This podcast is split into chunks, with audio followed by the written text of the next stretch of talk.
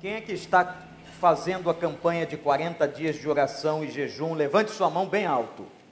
Opa, boa. Tem muita gente que está entrando, pode entrar hoje, pode entrar amanhã. Nós estamos na 24 lição. Este livro nos ajuda. Nós lemos a lição do dia, é uma página, e oramos pelos propósitos que aqui estão, pela vida da igreja. E assim, meus irmãos, como disse o pastor Paulo, no dia 20 de novembro, nós vamos completar as 40 lições. O que, que nós estamos querendo com o aniversário de 30 anos da igreja? Preste atenção. Queremos primeiramente louvar a Deus por tudo aquilo que Deus fez e continua fazendo na história desta igreja. Você certamente foi abençoado aqui em algum momento. Amém ou não?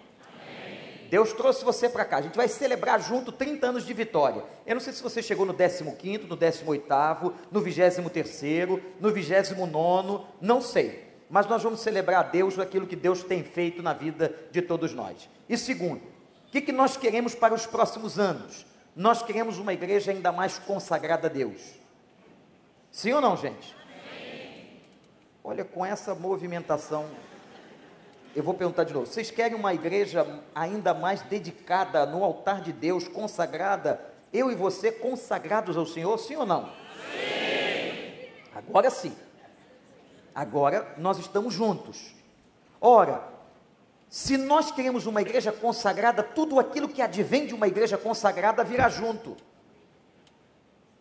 A bênção na família, a bênção na minha vida profissional, a bênção nos meus filhos, a benção nas minhas finanças, a benção nos meus negócios, a benção na minha saúde. Por quê? Quando a nossa vida está no altar, a graça de Deus vem porque nós estamos nos entregando como oferta suave, sacrifício vivo, santo e agradável a Deus.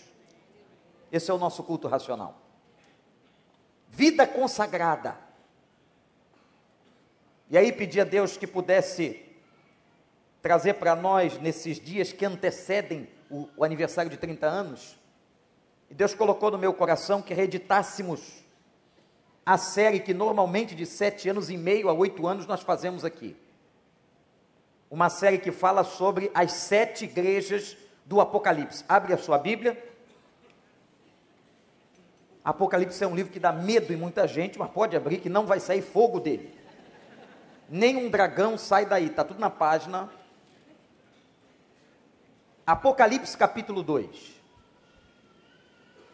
Pela manhã nós estudamos a igreja de Éfeso. Agora nós vamos aprender com a igreja de Esmirna, segunda igreja. Eu convido você a não faltar nos próximos domingos, quando nós vamos trabalhar cada uma dessas igrejas. A igreja de Esmirna, Apocalipse, capítulo 2 versículo de número 8. Prestem atenção na leitura, para que nós aprendamos do texto toda a substância, tudo aquilo que pode trazer ensinamento a nós. Ao anjo da igreja em Esmirnas, escreva: Estas são palavras daquele que é o primeiro e último, que morreu e tornou a viver. Conheço as suas aflições e a sua pobreza, mas você é rico. Conheço a blasfêmia dos que se dizem judeus, mas não são, sendo antes sinagoga de Satanás. Não tenha medo do que você está prestes a sofrer. O diabo lançará alguns de vocês na prisão para prová-los, e vocês sofrerão perseguição durante dez dias. Seja fiel até a morte, e eu lhe darei a coroa da vida. Aquele que tem ouvidos, ouça o que o Espírito diz às igrejas, e o vencedor, de modo algum, sofrerá a segunda morte, que o Espírito Santo nos abençoe. Amém. Irmãos, hoje pela manhã, eu fiz uma descrição, um retrato, do capítulo 1 que antecede a palavra do Senhor sobre as sete igrejas. Preste muita atenção. João, por causa da perseguição, este João é o mesmo João das cartas do Novo Testamento. É o mesmo João, filho de Zebedeu, autor do Evangelho. É o mesmo João que recebe a revelação do Apocalipse. Este João está preso numa ilha chamada Pátimos, muito próximo ao litoral da Ásia Menor. E ele está preso por uma razão. Ele está preso por causa da perseguição contra a igreja. Nos primeiros anos da igreja, vamos colocar aqui de uma maneira muito simples para você entender. Jesus não nasceu exatamente do que chamamos o ano zero. Viveu 33 anos, morreu, ressuscitou e a igreja foi fundada. Isso está registrado em Atos. Ora, os próximos 66, 67 anos é o tempo de desenvolvimento da igreja do primeiro século. Nesses 66, 67 anos, irmãos, a igreja passou quatro grandes perseguições. Uma delas, muito famosa, a perseguição empreendida pelo imperador Nero, por volta de 64. Muitos falam da loucura de Nero, mas Nero não foi o pior imperador romano que perseguiu a igreja. A pior perseguição da igreja na história do primeiro século é a perseguição dos tempos de João em Pátimos. O imperador louco chamado Domiciano. Este homem que mandou colocar no dinheiro da época uma referência a ele como divino. Esse homem construiu templos em adoração a ele mesmo. Este homem se julgava Deus, perseguiu a igreja, mandou para a prisão muita gente. E ele, inclusive, foi o primeiro imperador romano que exigiu que os súditos do império se dobrassem diante dele e o adorassem. Este homem era um monstro maligno. E porque João não aceita a proposta, João não aceita se dobrar diante do imperador, ele vai parar na ilha de Pátimos.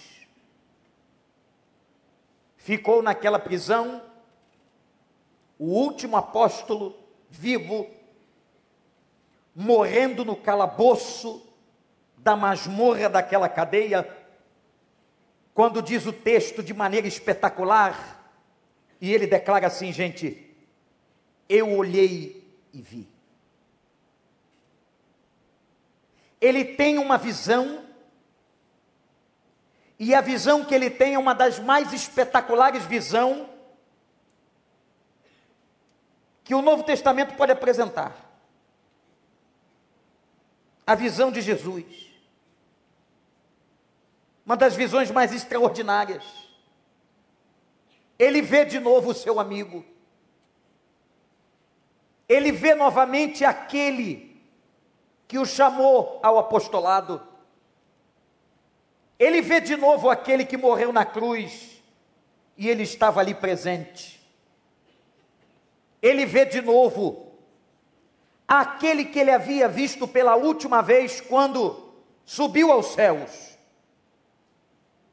Eu virei-me e vi. E a visão de João em Pátimos é tremenda. O que é que Jesus lhe entregou? O que foi que Jesus lhe mostrou? Jesus entregou a João o livro da revelação, o Apocalipse. O Apocalipse, ou a palavra Apocalipse, significa tirar o véu, desvendar.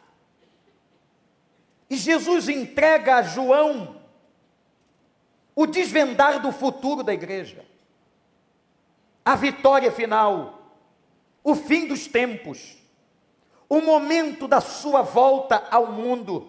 Ora, por que Jesus está fazendo isso com João? porque ele, irmãos, está consolando o seu apóstolo. e ele está trazendo consolação à igreja. João entregue às sete igrejas da Ásia.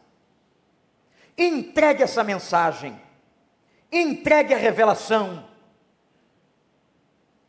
Já vimos também que sete, ou o número sete, aparece no Apocalipse 54 vezes. O número sete no estudo judaico no entendimento daquela época, era o número de Deus, da plenitude, da completude e da grandeza de Deus. Quando a Bíblia fala as sete igrejas, é uma referência às sete igrejas localizadas na Ásia Menor, hoje a Turquia mas era também uma demonstração de que aquela palavra, aquela mensagem, era para toda a igreja do Senhor, para a universalidade do Evangelho. Isto significa que quando Jesus entregou a João a visão e disse: conta às igrejas, leve às igrejas, a mensagem que está aqui, gente, irmãos e irmãs, é para mim e é para você. Como Deus nos ama. Como Deus se importa com a gente. Deus veio e Jesus se apresenta no momento crucial da história de perseguição, de dor, de sofrimento, de martírio. A Bíblia diz que na visão de João, ele vê o Senhor passeando no meio das sete igrejas passeava Jesus no meio das sete igrejas, numa demonstração que ele está no meio do seu povo. Eu quero que você saiba, não sei se você acredita ou não acredita, mas Jesus, por exemplo, está passeando hoje à noite aqui no nosso meio. Mas ele está também naquela outra igreja aqui ao lado, na Assembleia de Deus, na outra igreja presbiteriana, na metodista, na outra igreja batista, onde estiver o seu povo, ele está no meio de nós pela sua onipresença. Há três atributos de Deus que não foram dados aos homens: a onipresença, a onisciência e a onipotência. Ele está presente em todo lugar, ele conhece todos os mistérios e ele tem todo o poder. Esse é o nosso Deus. É o Deus que nós cremos e que nós amamos. E naquele momento, João contempla preso em Pátimos o Cristo que caminha no meio das igrejas e ele tem uma outra visão. Na mão direita de Cristo estavam sete estrelas que simbolizam na interpretação bíblica os sete pastores ou os sete líderes das igrejas. Jesus faz o seguinte: João Estou te entregando esta mensagem para que entregues aos pastores e os pastores ministrem a igreja. E aí você tem a beleza, e nós temos a beleza, gente, do texto das sete igrejas do Apocalipse, localizadas na Turquia, o que chamamos Turquia hoje, que naquela época era a Ásia Menor. Para cada igreja, Jesus se apresenta de uma maneira, para cada igreja ele denuncia as virtudes da igreja, e para cada uma delas ele também adverte dos seus erros. Ora, meus irmãos e irmãs, se a primeira igreja batista do recreio quer ser uma igreja consagrada, não há momento mais propício do que este para que nós ao comemorarmos 30 anos, mergulhemos no texto, no contexto dessas igrejas e aprendamos com Cristo sobre o que ele disse sobre elas. Sabendo também que aquilo que aconteceu a muitas delas pode acontecer a nós, seja de bom ou de ruim. Essas cartas, esse texto está aqui para nos ensinar como povo a sermos melhores e aprendermos com os erros dos nossos irmãos do passado. e aprendermos, gente, com as virtudes dos nossos irmãos do passado. Aqui está João. E agora diante de nós a carta de Esmirna. Vamos ver o primeiro slide. Nós temos aqui algumas informações, este é muito importante, para que vocês vejam a localização e olhem no oceano, ali perto da via costeira, a ilha de Pátimos. João está preso ali por causa do evangelho. E as sete igrejas estão localizadas muito próximas umas das outras. Para que tenham uma ideia, a igreja de Éfeso e a igreja de Esmirna estão exatamente a 55 quilômetros uma da outra. Muito próximos. E é para essas igrejas que um dia efetivamente existiram que Jesus está entregando a João uma mensagem. Agora, meus irmãos, falando ainda de Esmirna, vamos passar o outro slide. A carta só pode ser entendida se nós compreendermos sobre a cidade de Esmirna. Se tivermos aí algumas fotos sobre a cidade de Esmirna, é claro que ao visitarmos hoje aquela região da Turquia, nós vamos passar nos lugares aonde tem esses sítios arqueológicos extraordinários, como estão aí, está aí na tela. Isso tudo foi escavado pela arqueologia. Esmirna foi remontada como cada sítio arqueológico. E vejam agora esta foto. Por causa da influência grega, irmãos, isso é uma, um fato histórico, e a história tem que ser entendida, para que compreendamos a carta. A Grécia e os gregos dominaram o mundo antes dos romanos. E quando os gregos dominaram o mundo, eles deixaram duas coisas fundamentais que nos influenciam até hoje no mundo ocidental. A primeira delas foi a filosofia. Sócrates, Platão, Aristóteles, 400 anos antes de Cristo, a reflexão humana sobre a existência era produto da reflexão dos filósofos gregos. Os filósofos gregos se reuniam nas praças para discutir sobre a vida. Mas há uma outra coisa que os gregos deixaram, muito importante: as artes, a música, as esculturas, o teatro, e toda a cidade que o grego e os gregos fundaram, como Esmirna. Esmirna foi uma cidade fundada pelos gregos mil anos antes de Cristo e foi tomada pelo Império Romano 600 anos antes de Cristo.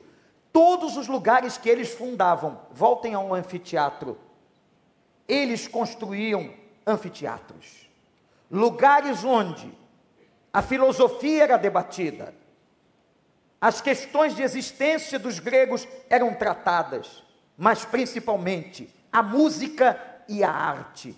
Portanto, queridos irmãos, nas cidades grandes, como Esmirna, que está diante de nós, uma cidade de mais de mil anos de história antes de Cristo, eles construíram esse anfiteatro que está lá como ruína dos tempos antigos.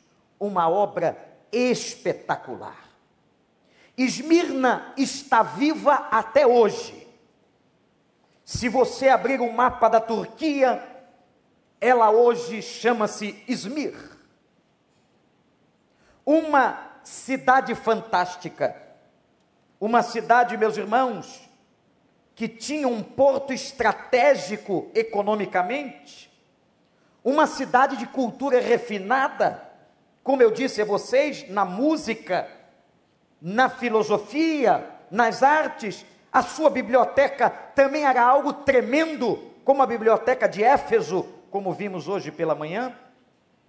Na política, Esmirna era uma cidade estratégica, porque Esmirna era uma cidade grande, importante para os romanos, e uma cidade aonde Roma dava liberdade religiosa, isto é, o Império Romano, de maneira muito inteligente, deixava o povo praticar religião a fim de que não lhe desse trabalho político. E a cidade de Esmirna, pela sua tradição fundada pelos gregos, ela era uma cidade, como toda cidade grega, politeísta. Uma cidade de muitos deuses.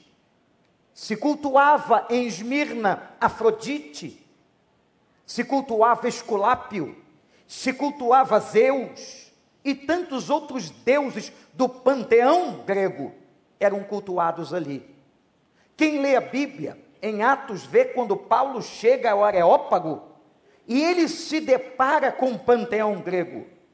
Haviam deuses dos mais diferentes, até um altar vazio, porque eles entendiam: se há um Deus que não foi contemplado, para que não se ire contra nós, nós colocaremos um altar para que ele entenda que nós não nos esquecemos dele. Era o altar ao Deus desconhecido, e foi nessa vibe, foi nessa oportunidade que o apóstolo Paulo, chegando no Areópago da Grécia, disse: Esse Deus desconhecido que eu quero lhes apresentar. O apóstolo Paulo prega um sermão fantástico.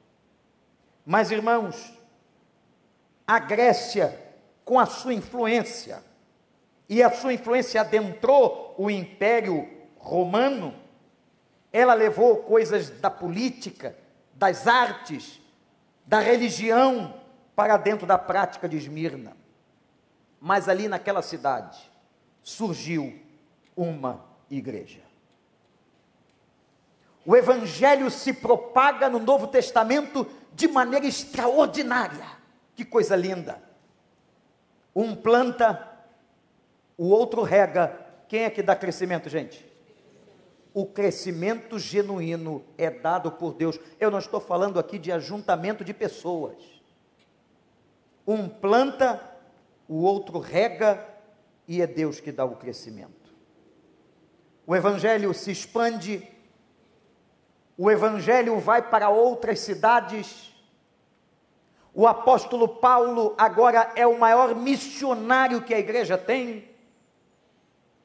Ele participa da fundação da igreja de Éfeso, mas ele também, segundo o estudo bíblico, na sua terceira viagem missionária, é participante com seus amigos e seguidores da igreja em Esmirna. Aproximadamente no ano 53, ou um pouco mais à frente, entre 53 e 56, Paulo chega a Esmirna, na Ásia Menor, e como tinha feito em Éfeso, ele faz em Esmirna, fundando ali uma igreja. Que homem espetacular e tremendo era o apóstolo Paulo como missionário e apóstolo entre os gentios. Ora, irmãos, pensem comigo. Se Paulo organiza a igreja de Esmirna, perto do ano 53 a 56, se nós estamos agora com a carta de Jesus entregue a João, o Apocalipse, aproximadamente em 95 do primeiro século, esta igreja tinha pelo menos 40 anos de existência. Se Éfeso tinha 45 anos, porque foi organizada antes de Esmirna, Esmirna, a 55 quilômetros de Éfeso, tinha pelo menos 40 anos de vida. O problema maior que Esmirna passava era um problema parecidíssimo com o que acontecia em Éfeso. Esmirna era perseguida. A igreja de Esmirna sofria perseguição. Os crentes eram presos, torturados, martirizados, sacrificados. Em Éfeso aconteceu a mesma coisa. Mas aqui em Esmirna havia um detalhe. A perseguição não era apenas provocada pelos romanos, que se sentiram ameaçados com esses cristianos, ou melhor, com aqueles que eram do partido de Cristo, daí vem a palavra cristão. Aqueles que eram partidários a Cristo? Não. A perseguição não era só dos romanos, que viam os cristãos como uma possibilidade de ameaça política, mas a perseguição em Esmirna vinha de uma colônia judaica. Os judeus, naquela época, não suportavam a igreja. Até por causa de um fato histórico importante. Roma acaba reconhecendo o cristianismo como uma religião ou como uma parte do judaísmo. E os judeus não admitiam, diziam não, o cristianismo é uma heresia, o cristianismo professa Jesus Cristo e nós não cremos em Jesus Cristo, nós continuamos esperando o Messias. E uma guerra foi empreendida pelas colônias judaicas contra a igreja cristã. Irmãos, uma das batalhas mais severas do judaísmo contra os crentes foi em Esmirna. Havia um pastor muito importante historicamente em Esmirna, se tornando uma figura emblemática, chamado Policarpo, o bispo de Esmirna, que viveu a partir do ano 100 depois de Cristo. Jesus agora se apresenta a essa igreja, preste atenção, para que você entenda a carta, para que você entenda a mensagem e para que você tire para a sua vida, eu tire para a minha vida e a igreja tire para a sua vida as lições importantes. Jesus se apresenta à igreja. Essa igreja sofrida, essa igreja perseguida, essa igreja martirizada, essa igreja que dava o sangue, ele vai dizer duas coisas importantes.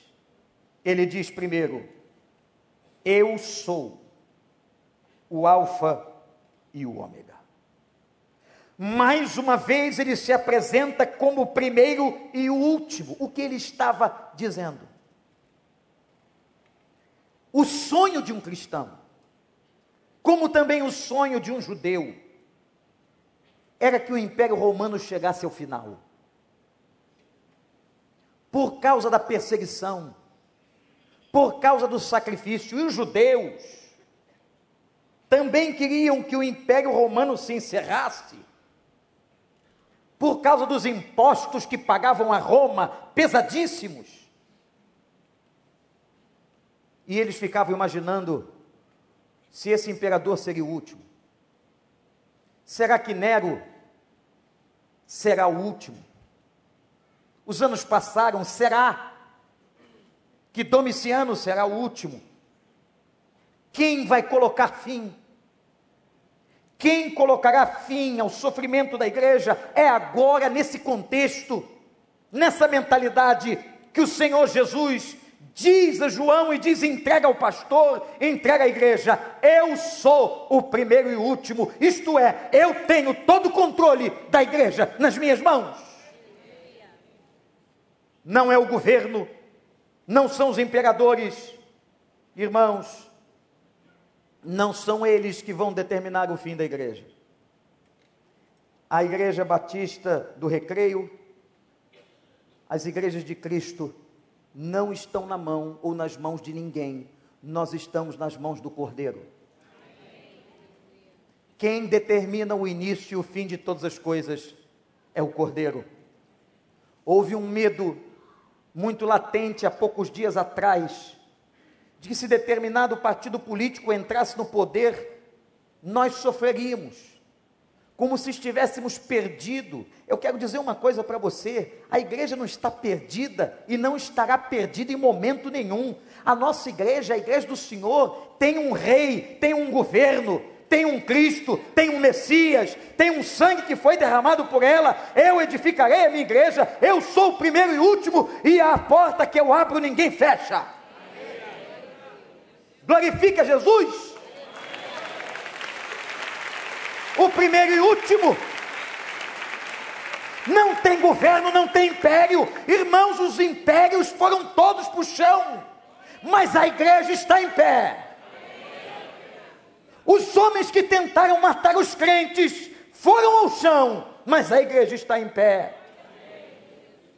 Dietrich Bonhoeffer, teólogo alemão preso no campo de concentração de Auschwitz, não deu tempo de se salvar.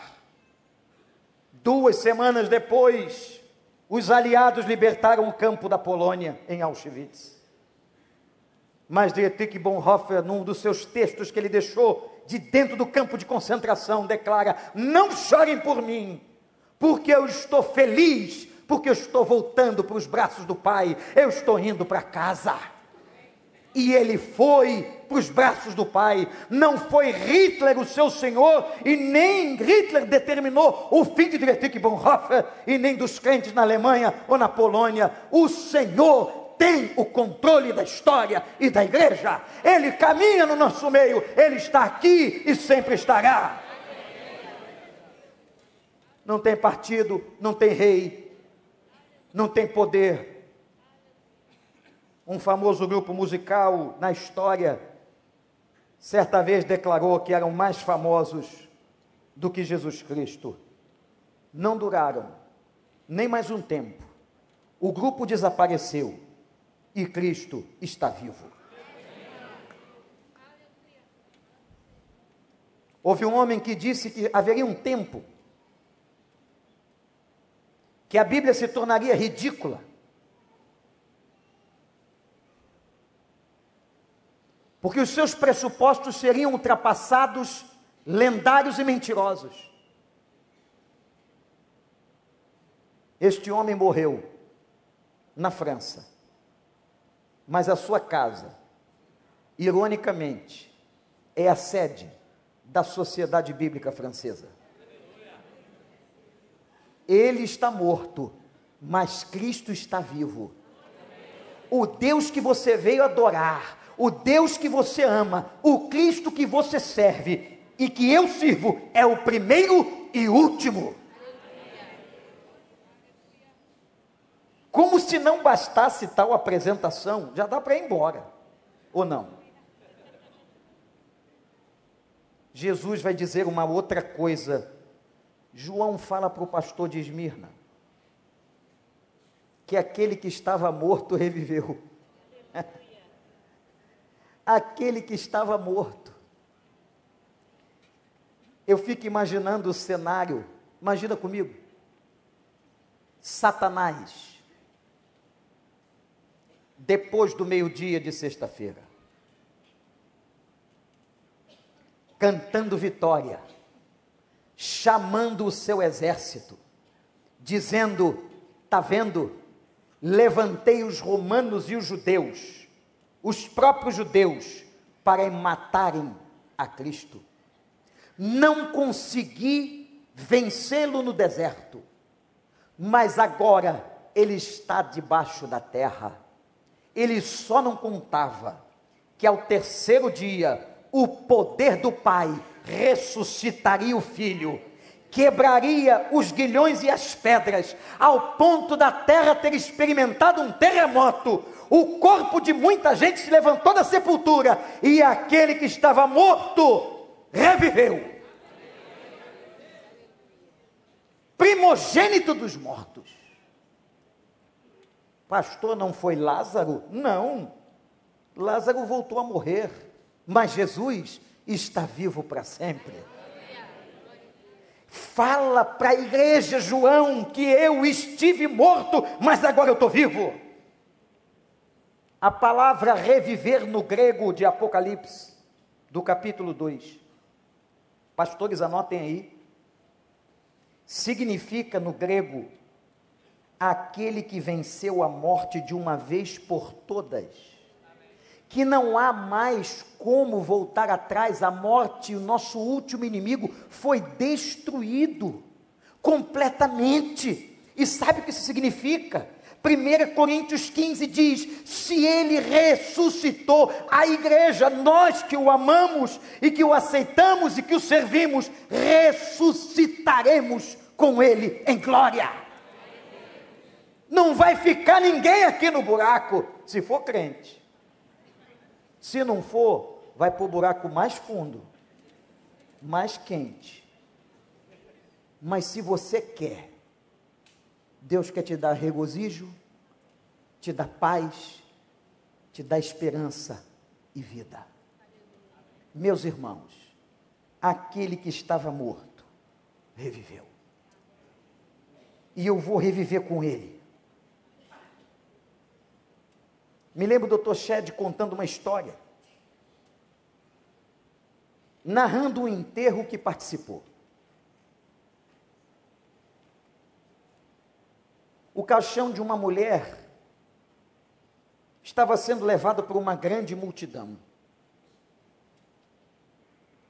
O filho, uma criança de sete anos, pergunta ao pai: Pai, a mamãe morreu. Tantas vezes, aquela criança ouviu falar da esperança, do céu, da vida eterna. Na hora que aquele pai ia responder, um carro passa próximo ao lado do caixão e projeta uma sombra.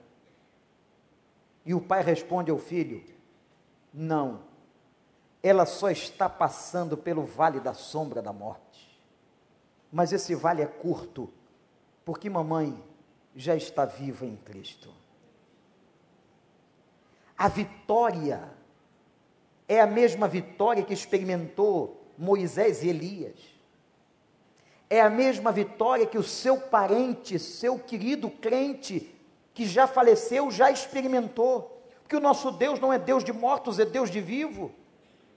E eles estão nos braços do Senhor que consolação, que alegria tem o meu coração, diz o hino, sabermos que nós estamos descansando no poder de Deus.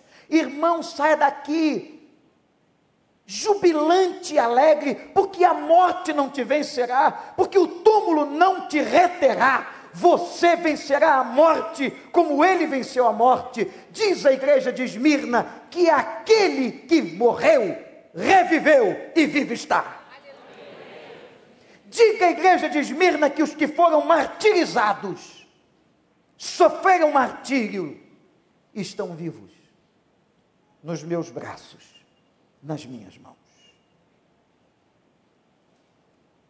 Agora, Jesus vai fazer o seguinte: ele vai mais fundo dizer: Eu conheço a igreja de Esmirna. Eu conheço essa igreja. Vocês acham que Jesus conhece essa aqui? Hein? Ele sabe quantos são crentes e quantos, porventura, ainda não são. Ele conhece as pessoas que estão aqui. Vocês acham que sim ou não? Sim. Ele conhece cada coração, ele conhece cada intenção. Como ele conhecia a igreja de Esmirna. Eu conheço as tuas tribulações. Eu não sei se você já estudou a palavra tribulação.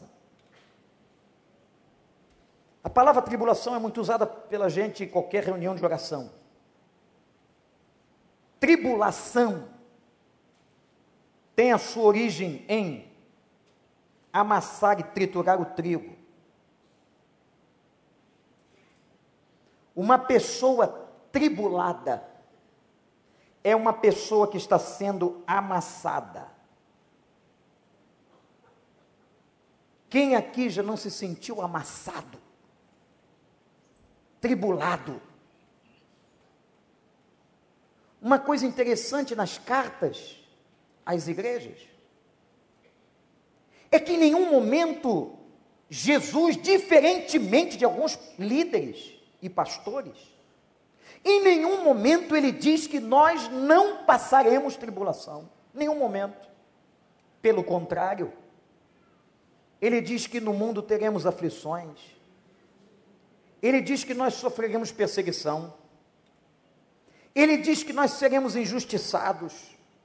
Ele diz que nós choraremos e bem-aventurados que choram. O Senhor Jesus não elimina o sofrimento, anote isso, da vida de uma pessoa que se converteu. Se alguém disser a você o contrário, não tem base bíblica.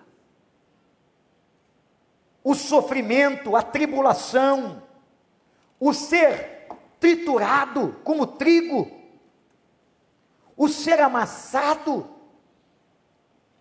faz parte da vida.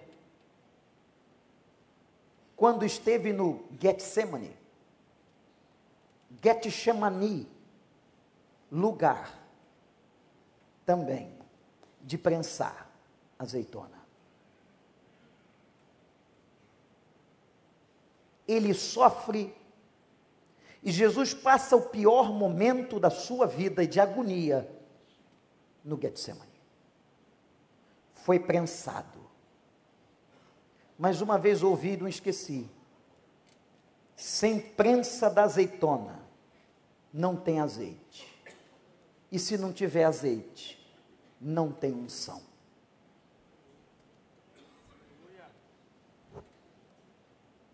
Se Jesus não tivesse sido prensado no Getsemane e sacrificado, não teria o azeite e a unção que vinha do seu espírito, porque ele disse: Eu vou, mas o consolador virá. Louvado seja o nome do Senhor. Nunca nos deixou órfãos. Nunca, gente. No Velho Testamento era o Deus Pai. Nos dias de Jesus era o Deus Filho. E agora estamos debaixo da égide do Deus Espírito Santo. Deus nunca deixou a igreja órfã. Deus sempre esteve presente. E a visão de João, que coisa linda! Viu Jesus caminhando no meio dos sete candeeiros. Jesus está no meio da igreja, com os pastores e líderes nas suas mãos. Eu conheço a tua tribulação, eu conheço a tua. Eu conheço, olha para cá, conheço a tua, conheço a tua. Eu conheço o sofrimento de cada um. Eu sei das lágrimas da madrugada. Eu sei das angústias. O pastor não sabe, os seus irmãos não sabem, mas eu sei. Eu que vou na tua casa, eu que entro na tua câmara de dormir, eu sei. Eu sou o princípio e o fim. Eu sou aquele que estava morto e reviveu. Eu conheço a tua tribulação e o trigo amassado porque eu também fui amassado. Agora a gente entende por que, que ele tinha que vir. Ele veio, e diz a Bíblia, e passou toda sorte de sofrimento. E Jesus entendeu, e Deus entendeu, o que significava ser humano. Ele entendeu o que significava ser humano quando o seu filho veio. Deixou a forma de Deus, não tinha por usurpação ser igual a Deus, mas se humaniza, entra no recipiente humano, toma forma de servo e agora sofre como nós. E aí eu entendo esse João aqui, foi ele que disse, foi ele que disse que Deus amou o mundo de uma tal maneira que deu o seu Filho único para que todo aquele que nele crê não pereça, mas tenha a vida eterna. Espetacular. Diz a Esmirna, João, que eu conheço a tribulação e eu conheço mais. Eu conheço a pobreza a palavra pobreza no Novo Testamento são duas. Pode ser peniá, que é pobreza ou ausência ou falta daquilo que eu gostaria de ter. Eu sou pobre disso ou pobre daquilo porque eu não tenho. Mas existia uma outra palavra no Novo Testamento que era pitógia pobreza e falta do que é essencial e necessário. A palavra do texto é pitógia. João diz à igreja que eu conheço as tribulações, mas eu conheço as carências. Que coisa linda. Eu conheço as faltas. Irmãos, eu fico pensando na nossa vida. Pastor Daniel não está aqui agora, mas tem um monte de pastor, tem um monte de psicólogo aqui dentro. Doutora Lúcia está ali. Quantas carências, quantas faltas, quantos buracos negros temos em nós, quantas fragilidades?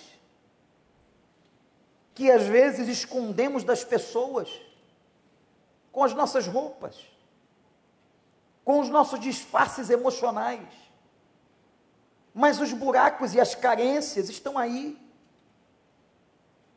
A carência por um pai que não foi o que gostaríamos, por uma mãe que não foi o que sonhamos, por um cônjuge que não completou o que pensaríamos, por um filho que sonhamos tanto, mas não preencheu os buracos da nossa vida. Sabe o que Jesus está dizendo? João, eu conheço as carências mais profundas, as necessidades mais latentes de Esmirna. Eu conheço as faltas, eu conheço os buracos. Mas ele vai dizer uma coisa linda sobre essa igreja. Aliás, aos teólogos de plantão, anotem: é a única igreja que não recebe advertência. Curioso, olhando para Esmirna, eu tenho um sonho de ser e que sejamos como Esmirna. E talvez, eu não posso afirmar, mas o que tenha apurado tanto Esmirna foi o sofrimento. Não há nada mais que apure, que purifique uma pessoa do que sofrer. Estranhamente, é o método que Deus mais usa para te abençoar.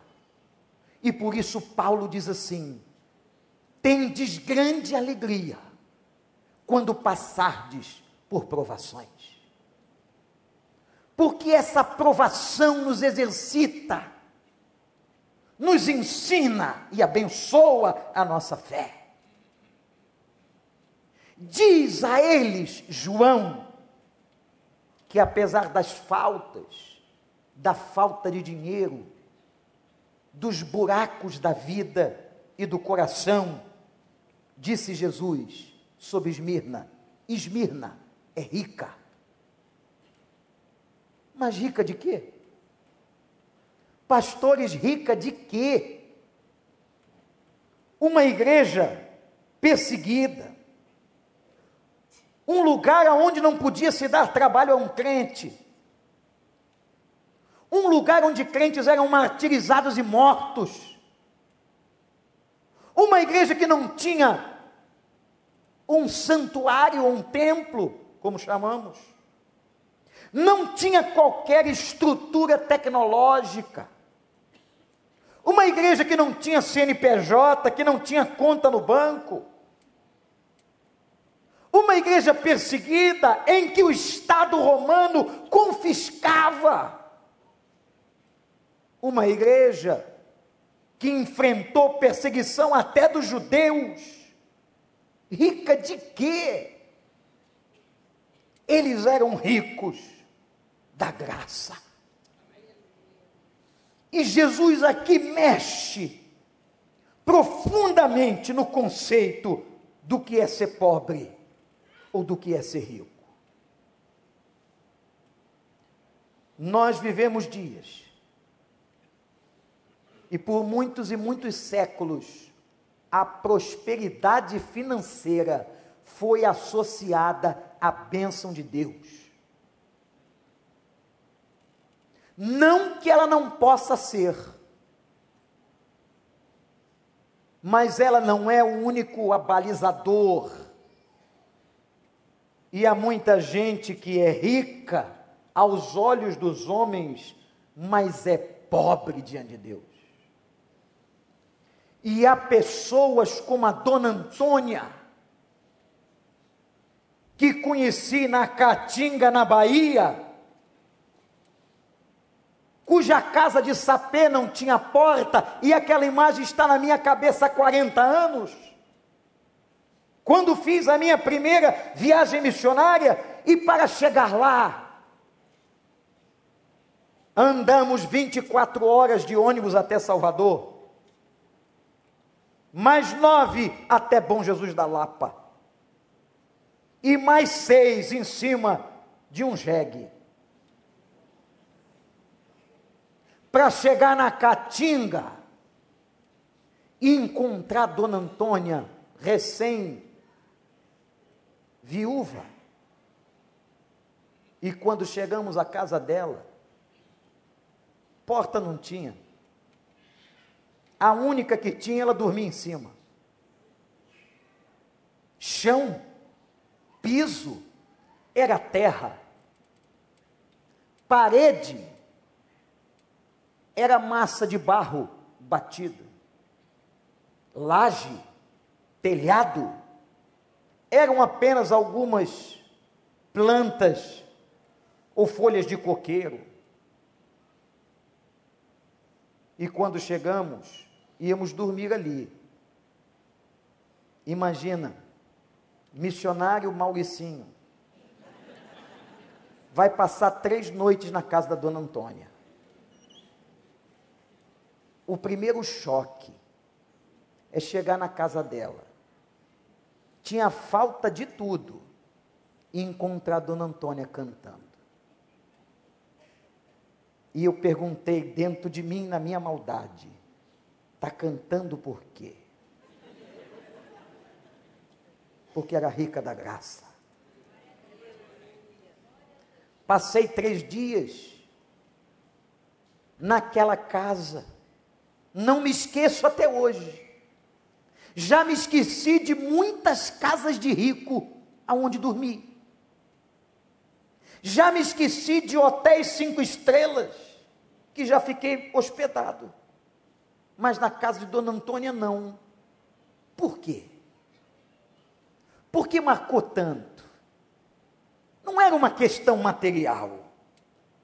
Não era uma questão de luxo porque não tinha era uma questão de presença daquele que é rico e nos dá graça como riqueza.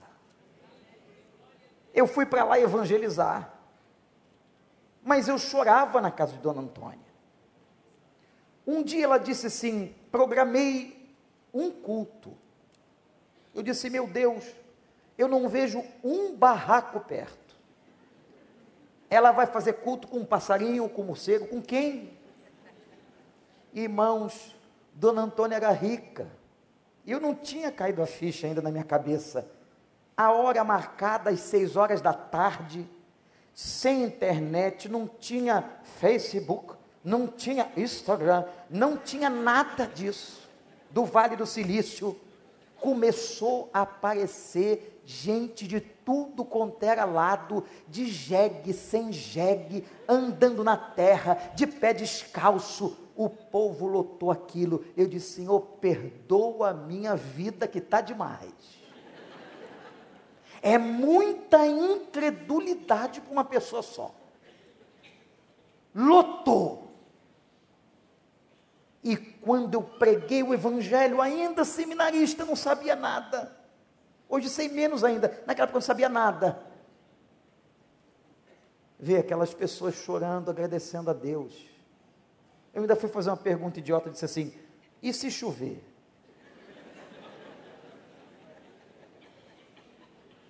Ela disse: Pastor, prega.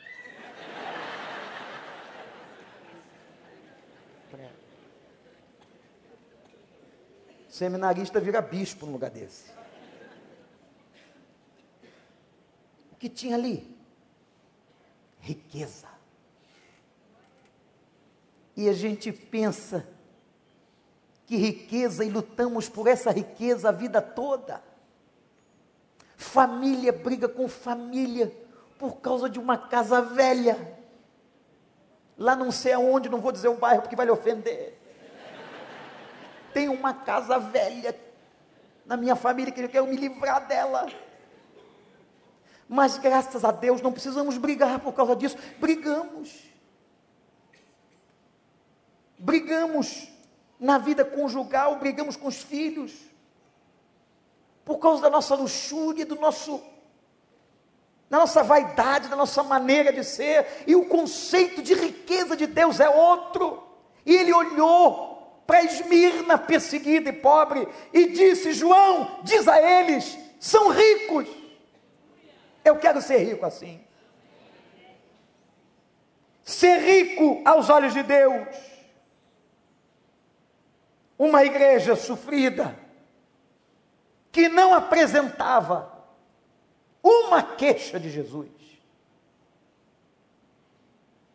E Jesus olhou para eles e mandou João dizer: Eu conheço vocês, vocês aparentam ser pobres, mas são ricos e eu conheço a perseguição. E ele disse: Eu conheço aqueles que perseguem. Está aí no texto, olha para a sua Bíblia. Eles são congregação de Satanás. Misericórdia. É nessa hora que o crente se benze.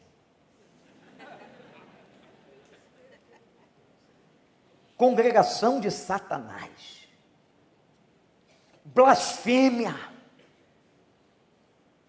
que se levantou na cidade, judeus perseguindo a igreja. Meu irmão, quero dizer uma coisa para você essa noite. Deus sabe quem se levanta contra a tua vida.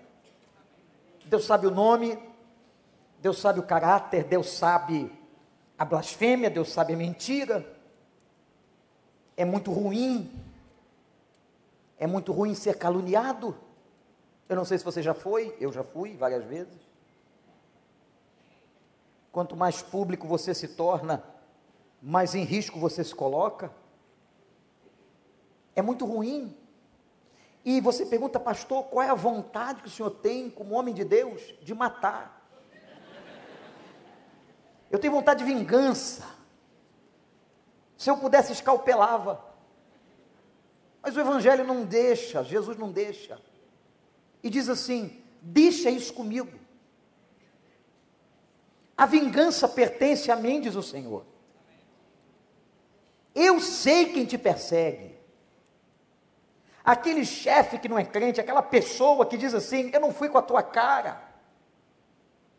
Não gosto de você por causa do teu Deus. Não gosto da tua igreja. Deixa ele.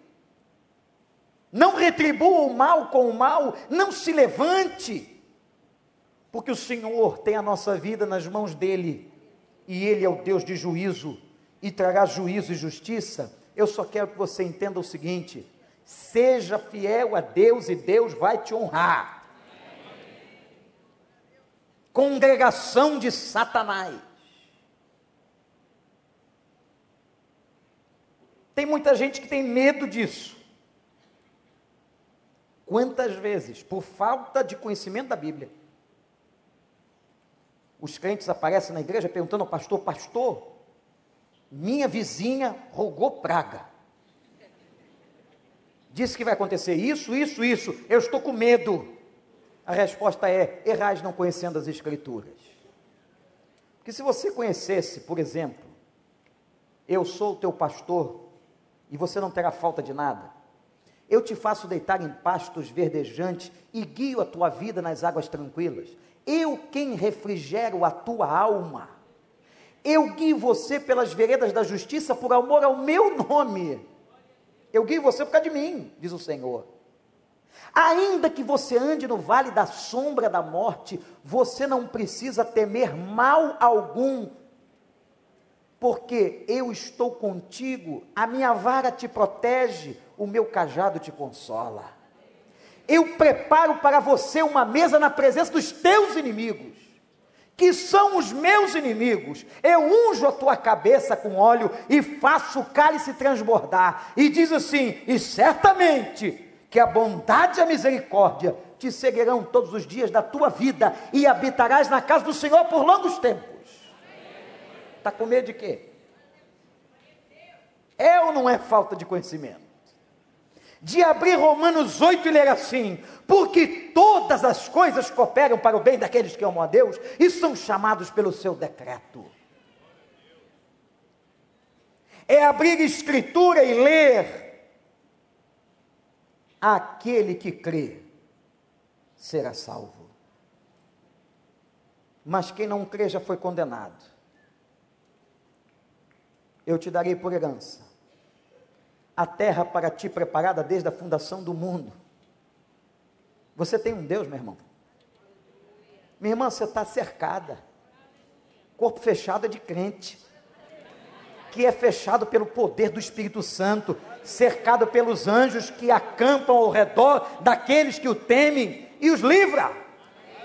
Não precisa ter medo e nem temer a congregação de Satanás, porque ele já está derrotado e o seu bater de braços é o desespero, porque os dias de denúncia, de inferno e fatais estão se aproximando e será o triunfo final da igreja. Não tema a congregação de Satanás. Você passará, diz o texto, dez dias de tribulação. Isso é simbólico. Ah, pastor, estou passando onze. Fica frio. Eu estou passando quinze. Fica quieto. É simbólico, não fica contando. Deus sabe. Você tá, está nas mãos dele. Aí ele termina falando da promessa. João diz para o pastor de Esmirna que eles receberão a coroa da vida. Ó, oh, agora eu tenho que entender no Novo Testamento o que é receber uma coroa. Precisamos até entender hoje o que significa isso. Senão você vai achar, você irmão que é solteiro, que vai receber uma mulher mais velha, receber uma coroa. A palavra coroa aqui é outra coisa. Na época de João, tinham quatro coroas. A primeira coroa era a coroa da justiça, entregada a um magistrado. Por exemplo, o senhor futuro ministro Sérgio Moro receberia uma coroa de justiça sobre a cabeça, pelos bons serviços prestados à nação. A segunda coroa que um ser humano recebia naquela época era a coroa de gozo ou de alegria, citada em 2 Tessalonicenses. Era uma coroa para pessoas convidadas especiais que iam a uma festa convidados importantes que, ao adentrarem o recinto da festa, eram coroadas com a coroa de alegria. A terceira coroa era a coroa de glória. A coroa de glória era colocada nas cabeças dos reis. Todo rei que era nomeado, condecorado, herdando o trono, colocado sobre a cabeça dele a coroa de glória. E tinha uma quarta coroa. É dessa coroa que João está falando. A coroa da vida. A coroa da vida era colocada na cabeça dos atletas. Olha que imagem linda.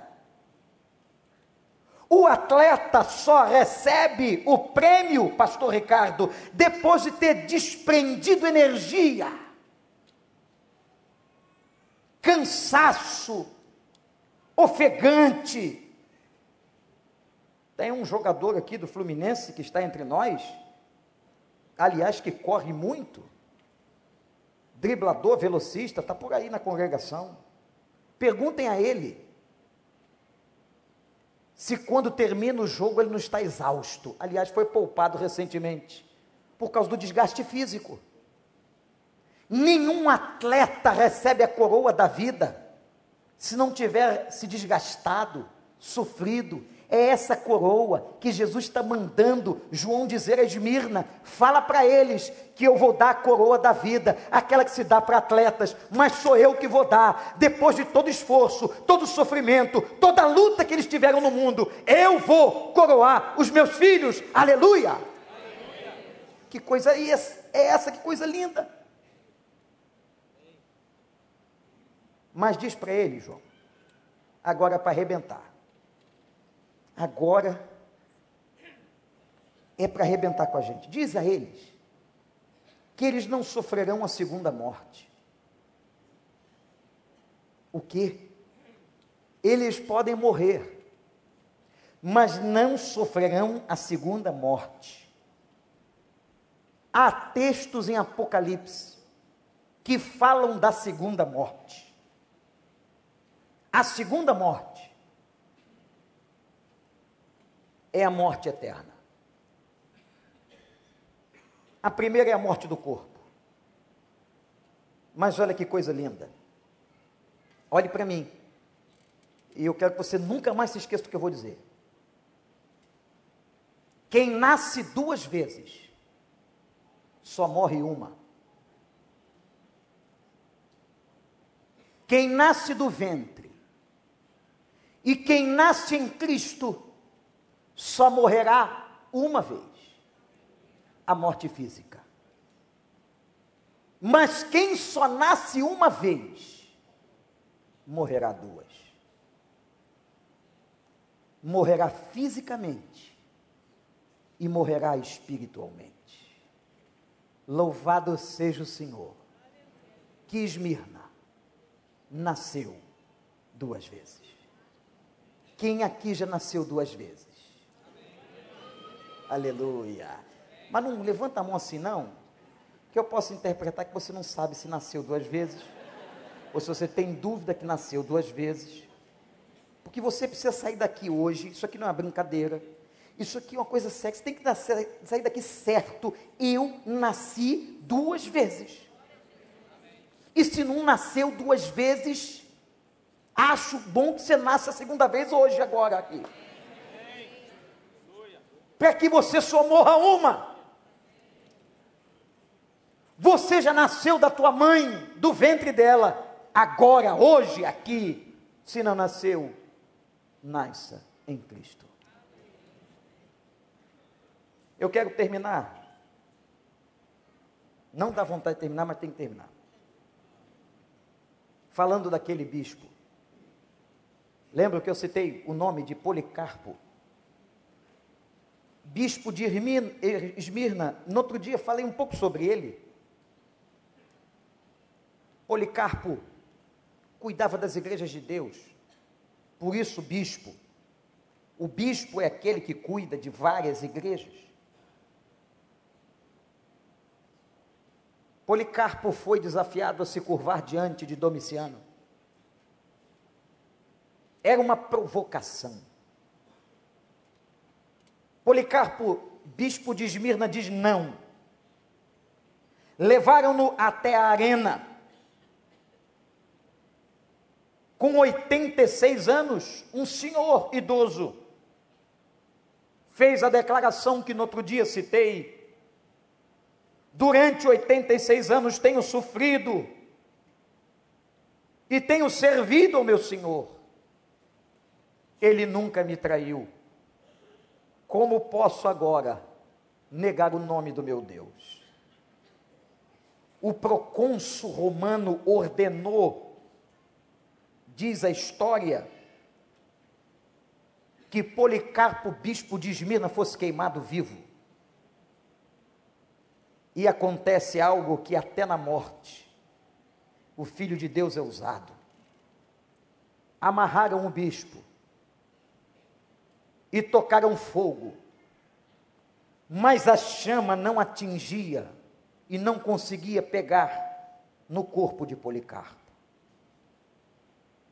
Os soldados alarmados com a cena, com aquilo que estava acontecendo, um deles puxa a espada e entra com a espada no coração do bicho mas alguém registra momentos antes onde ele orou e a sua oração está nos anais da história da igreja?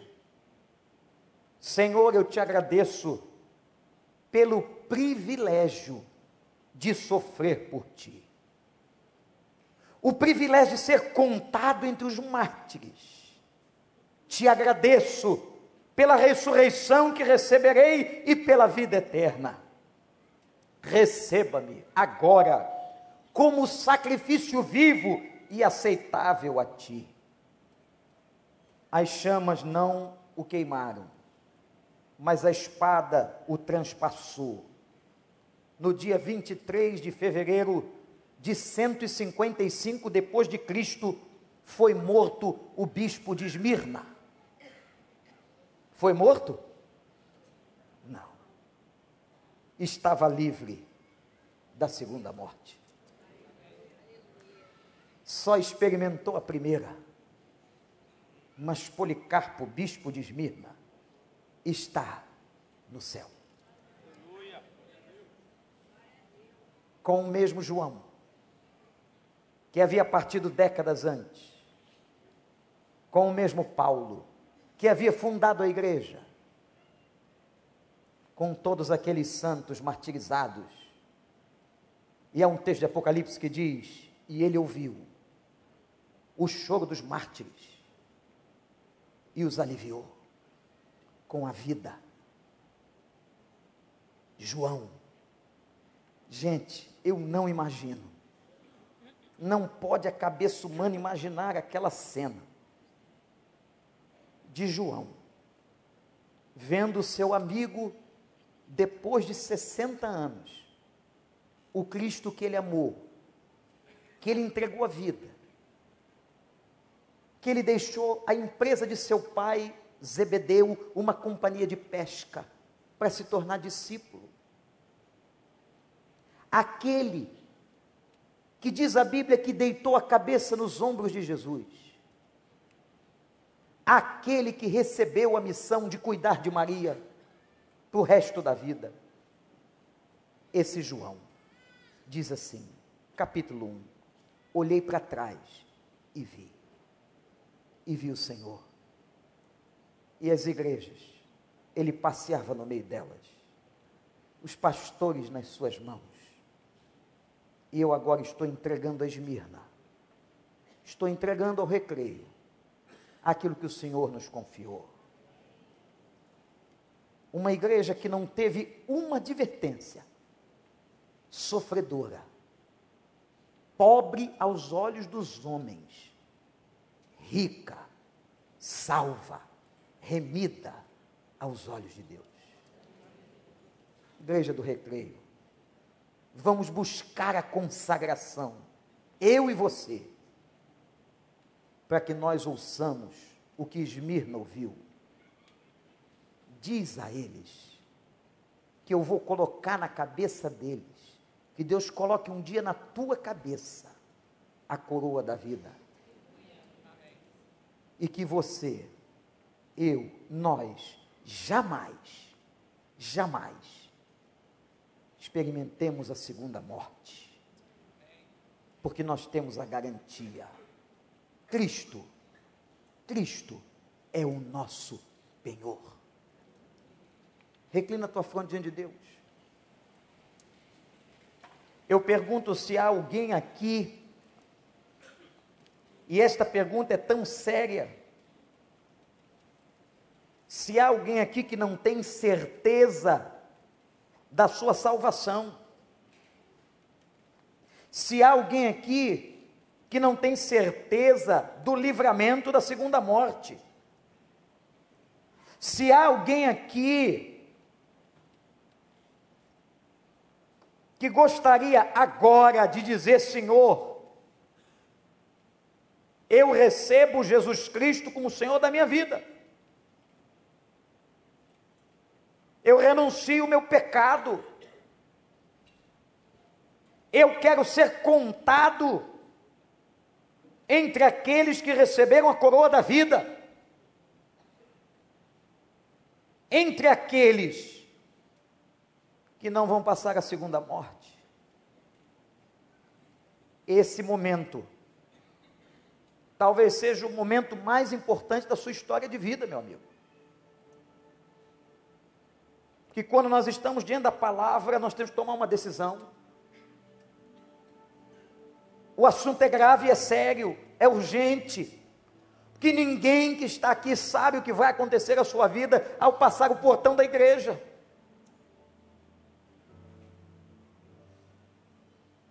Mas Jesus quer olhar para você e dizer: Você é rico, não da riqueza dos homens, mas da minha. Quem não tem certeza pode ter agora,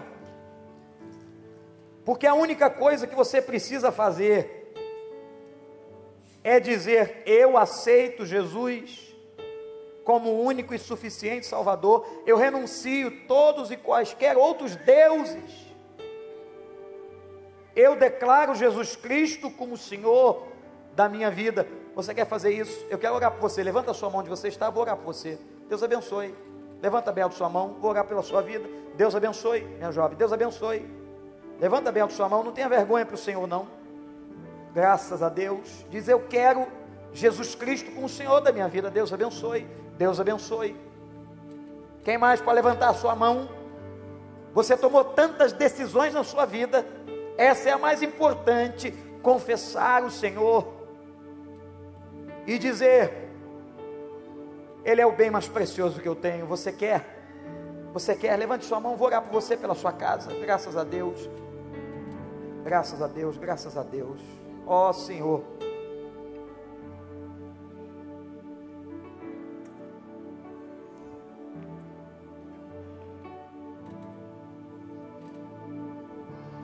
espírito de oração.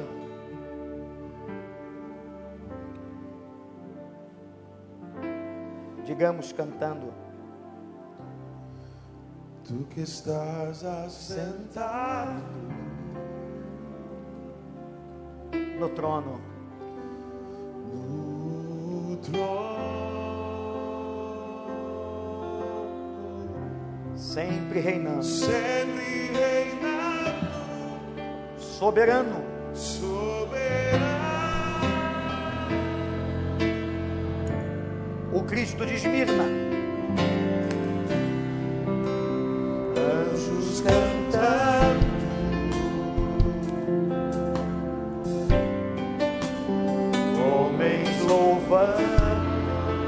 Você podia na presença dele em reverência ficar em pé? Podia? Deus reuniu passeando no meio das igrejas, está o Senhor. Ele é o primeiro e último. Ele é o ômega. Ele é Cristo.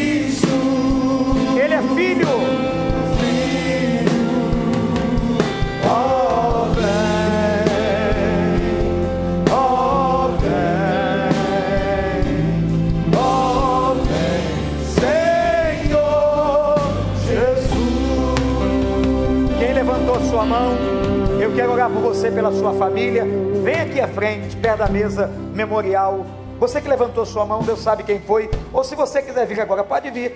A gente vai orar por você, pela sua casa. Venham para cá. Eu espero você aqui. Enquanto a igreja canta, sai, sai do seu lugar. Graças a Deus. Pode chegar aqui, minha senhora, minha jovem. Pode vir. Pode vir. Chega aqui à minha esquerda. Pode vir senhor, por favor. Pode vir. Pode vir. Se aproximem deles, por gentileza. Podem vir. Você quer ter certeza da sua salvação? Venha. Quer entregar? Tem uma senhora vindo ali com dificuldade, mas vindo. Isso. Graças a Deus. Vem, vem.